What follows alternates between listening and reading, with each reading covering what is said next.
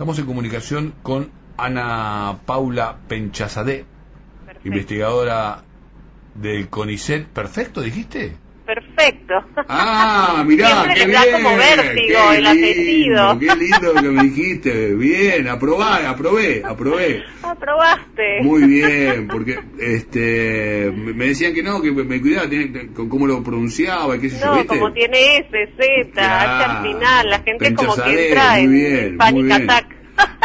Pero aparte, mirá, eh, Ana, eh, Vos también, digo, por tu apellido, algo de migrante cercano tenés. Sí, sí, mi mamá es francesa y, y, bueno, ya mi papá nació en Argentina, pero sí, de familia eh, persa, lo que era antes Rusia, ¿no? Sí, sí, este, sí. Sí, sí. Eh, le, ando, dando vueltas este, a, no porque estoy con las primeras civilizaciones ando estudiando las primeras civilizaciones y linkeándola con las, con las situaciones actuales. Así que si vos tenés un recorrido por allí, tenés, como dicen los americanos, un know-how, ¿no? Este, previo importante. ¿Cómo nos comportamos? Tengo, un know-how genealógico, claro, genealogía. Claro, claro, claro. historia reciente. Claro, claro, claro.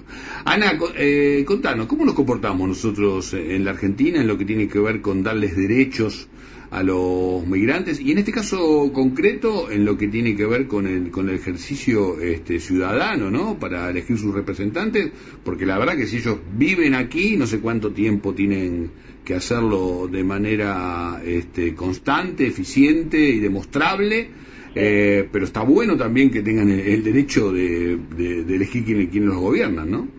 Sí, eh, a ver, en Argentina lo que tienen es reconocido los derechos políticos a nivel local, sí, eh, a nivel nacional, sí, en el plano nacional, es decir, eh, presidente, vice y lo que serían legisladores nacionales, es decir, diputados nacionales y senadores nacionales, eso está reservado, es exclusivo de los nacionales en nuestro país y lo que se produce es que hay un hay otro sistema como que es diferenciado para migrantes y depende mucho porque la Argentina es un país federal de eh, la provincia o el distrito en el que viven las personas migrantes en Argentina, el tipo de derechos políticos, el alcance de ese derecho depende de dónde residen. Entonces, eh, no sé, en el último tiempo es el tema que yo estudio e investigo en el CONICET. Me he dedicado en gran medida a estudiar la participación política de las personas migrantes eh, en relación a la Argentina. Y digo en relación a la Argentina porque la Argentina tiene, por un lado, un casi 5% de población inmigrante, ¿sí? de población extranjera residiendo en la Argentina, y por otro lado, la Argentina también es un país de emigración y tiene casi un 2% de la población, casi un millón aproximado de personas de argentines este, viviendo en el exterior. Entonces las dos cosas son interesantes porque esos dos eh, grupos participan de la elección de autoridades en la Argentina. Eh, contame, a ver, eh, ¿cuánta motivación siguen teniendo los argentinos este, cuando están en el exterior? Por el tema de, participar en los procesos electorales? Mira, lo que pasa es que el, sistema ha sido muy malo, ¿sí? Si bien Argentina fue de los primeros países en reconocer lo que se llama el voto consular, eh, porque, bueno, era una deuda de la democracia, ¿sí? Piensen que, eh, digamos, gran parte de, de, la, de la emigración en Argentina se produce primero en relación a las dictaduras y en segundo lugar este, en relación a las crisis, las, las grandes crisis económicas que también la Argentina ha atravesado y por lo tanto hay como una deuda con esas poblaciones que están eh, viviendo en otros países y que requieren de, cuidado de las autoridades argentinas, en lo que se llaman las autoridades consulares, ¿no? Y no solamente, hay, hay muchos, hay muchas dimensiones, pero el gran tema con, con el voto de los argentinos y argentinas en el extranjero ha sido que el sistema era un, un, sistema este, muy vetusto, muy anacrónico. Eh, entre otras cosas, las personas se tenían que empadronar voluntariamente. Eso también, bueno, hay, hay cambios eh, internos también en relación a la inmigración que tal vez podemos conversar y recién en 2017 se estableció para los argentines en el exterior lo que se llama el empadronamiento automático, es decir, persona argentina que se inscribe en el consulado, ¿sí? Porque si no, no hay forma de registrarlos, esa es la pura verdad. Personas que entran automáticamente a ser electores a nivel, y acá entonces son las cosas interesantes, solo a nivel nacional. Yo siempre digo que cuando miramos inmigrantes y emigrados argentinos, inmigrantes extranjeros en la Argentina y emigrados argentinos en el exterior, tenemos como una suerte de universos paralelos. Los inmigrantes solo pueden votar a nivel local en la Argentina y según disponga cada distrito electoral, y si quieren podemos poner algunos ejemplos que son interesantes o importantes, y después los argentinos y las argentinas en el exterior solo pueden votar a nivel nacional. También en las PASO, también en las PASO. No, no, por ejemplo. Entonces los, inmigrantes pueden votar, por supuesto, desde las PASO, ¿sí? participar de las primarias abiertas, dependiendo de cómo sea eh, y cada distrito disponga ese ejercicio y las personas y las, los argentinos y argentinas en el exterior no participan de las PASO, no tienen este, la posibilidad de participar de las primarias abiertas. Dame algún ejemplo de algunos distritos, porque me dijiste que era interesante. Dame Bien, es interesante. A ver, la, población eh, migrante en Argentina no se distribuye homogéneamente, como tampoco la, Argentina, ¿no? Digámoslo también. por supuesto. Eh, entonces, el más del 70% de la población migrante eh, residente en Argentina está digamos, y reside en la provincia de Buenos Aires y en eh, la ciudad de Buenos Aires. Entonces, en general resulta interesante a nivel político ver qué pasa en esos dos distritos electorales, por esto que les estaba explicando, que la Argentina es un país federal y eh, se impone lo que se llama un federalismo electoral. Es decir, cada distrito define eh, sus propias pautas y reglas de votación y esto es algo importante a tener en cuenta. Entonces, vamos a ver qué pasa en Provincia de Buenos Aires y en Ciudad de Buenos Aires. Bueno, en, en, Provincia de Buenos Aires la población migrante es la más numerosa en términos eh, absolutos, ¿no? En términos de números es la más importante del país eh, en términos de peso numérico y representan aproximadamente el 6,5% de la población que vive en la provincia de Buenos Aires es migrante. En el caso de la ciudad de Buenos Aires, Acuérdense que no hemos podido realizar el último censo. Claro. Sí, se espera que esto suceda en 2022 por la pandemia. Eh, no hemos podido realizar el, censo y entonces lo que tenemos, y esto es un problema para los que trabajamos eh, estas migraciones y con poblaciones y con datos poblacionales, y es que los marcos muestrales están muy desactualizados. ¿sí? Eh, necesitamos el censo para saber efectivamente cuánta gente está viviendo en provincia de Buenos Aires y específicamente cuánta población migrante. Pero eh, el empadronamiento, y ahora esto es lo que les quiero chusmear, eh, como es automático tanto en la provincia de Buenos Aires como en la ciudad de Buenos Aires, ¿sí?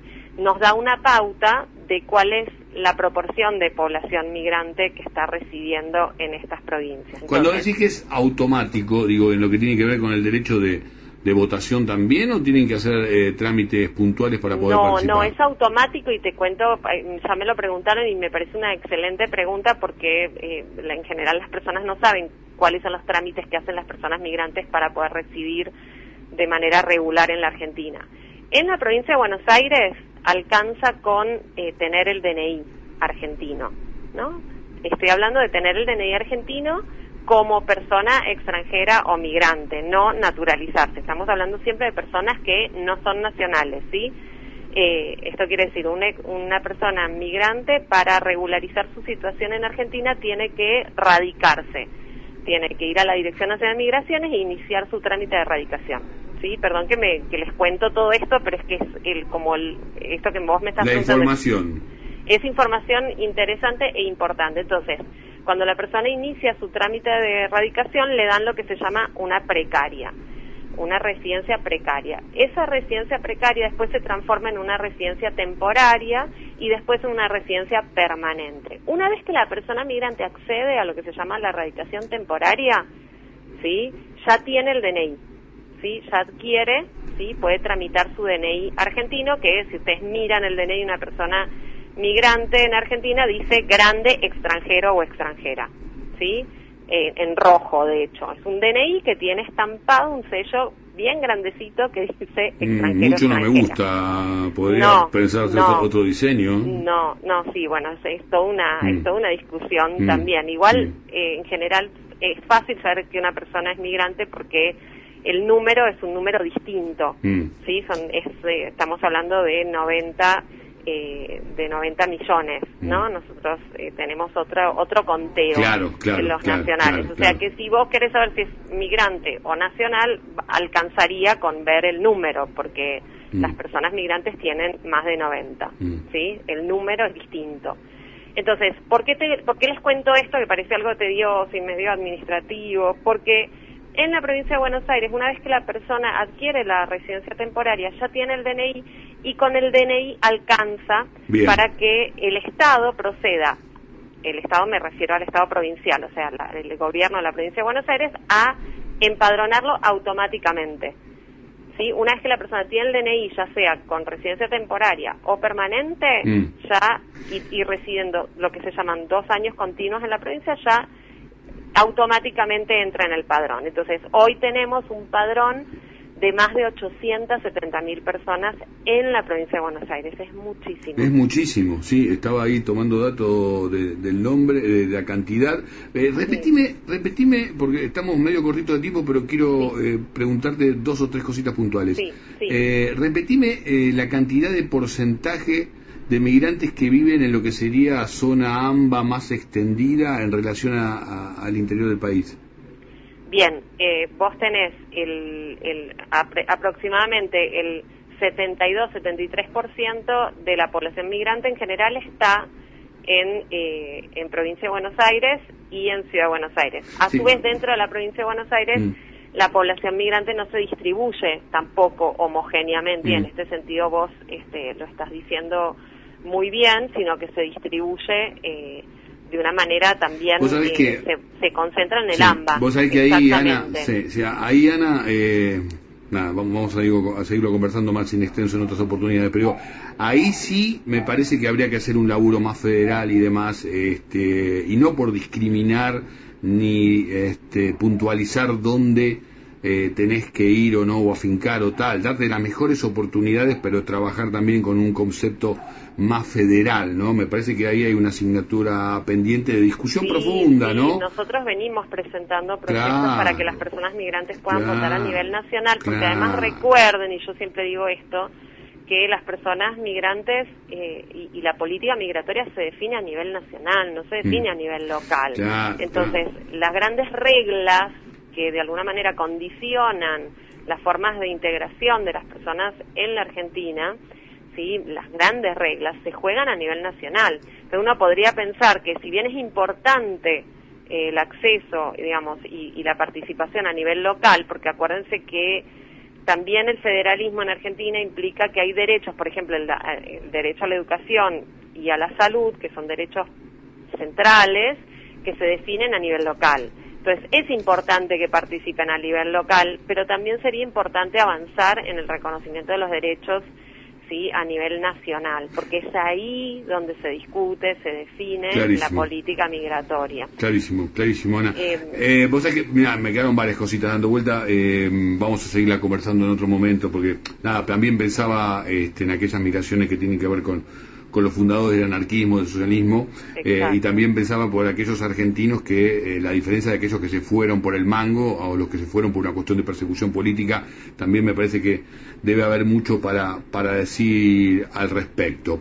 Gracias por participar aquí en, en la Radio en gracias, Edgardo, 70. por la invitación. Muchas gracias y sí, quedaron muchas cosas para contarte. Sí, sí. Solamente digo algo rapidísimo dale, para dale. que lo para que sepan que hablamos solo de provincia de Buenos Aires, pero donde tiene el peso proporcional más importante la población migrante en Argentina es en la ciudad de Buenos Aires, donde representan el 16% del padrón de este, votantes habilitados en 2021. Y, y, digamos, es muy interesante porque es la primera vez, a su vez, que se, que se aplica el empadronamiento automático y se saltó de una participación en el padrón de menos del 1%, saltaron a 2021, sí, no les voy a contar por qué, porque no nos da tiempo, pero saltan a 2021 al 16%. 16%. Y esto es muy importante. Muchísimo, muchísimo. Ana, te mandamos un beso grande. Ana Paula Penchazadé, ¿eh? ahora que lo digo. ¿eh? Yo vuelvo a felicitarte. Que termine muy, muy bien el día y seguiremos Igualmente, en contacto. ¿eh? felicitaciones porque hemos tenido niveles de participación muy altos este, es verdad, entre es todos es verdad. en este contexto tan difícil. Así que muy contenta con esta jornada cívica. Que termine muy bien el día. Cariños a todos.